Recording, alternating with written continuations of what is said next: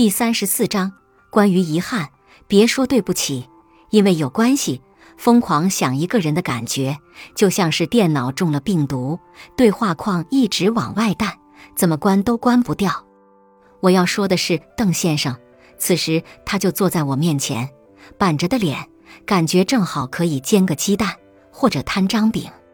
他把恋爱了六百多天的女朋友做没了，最近一直在悔恨中无法自拔。还没等我问他你是怎么做的，他就自言自语起来了。我为什么要逼着他去做我希望他做的事呢？我为什么非要逼着他听我的意见呢？他喜欢从上往下挤牙膏，就让他挤呗。为什么要那么死板的纠正他？他不喜欢化妆就不化呗。为什么非要逼他？他喜欢读书，就让他安静的读呗。为什么要跟他强调女子无才便是德呢？他想要更好的物质生活条件，就和他一起努力赚钱呗。为什么要抨击他物质呢？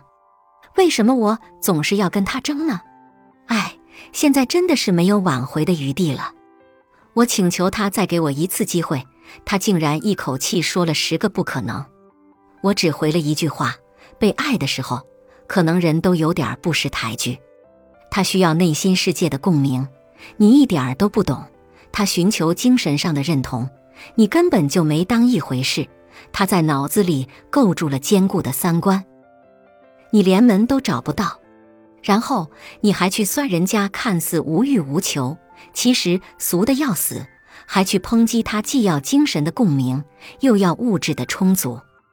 你能说出这种话，不就是因为这两个你都给不了吗？你自己内心贫瘠又丑陋。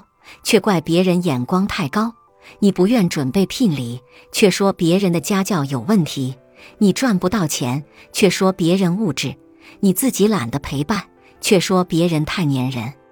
可问题是，一个人爱着另一个人，无非就是舍得为对方花时间和钱，舍得为了与对方相配而不断精进自己，难道是比谁打字更快吗？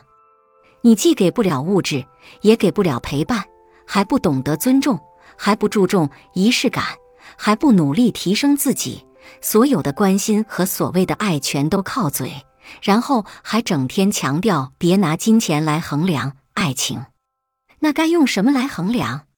用秤吗？嗯，早晚有那么一天，你一定能遇到那个让你百分之百满意的人和他的另一半。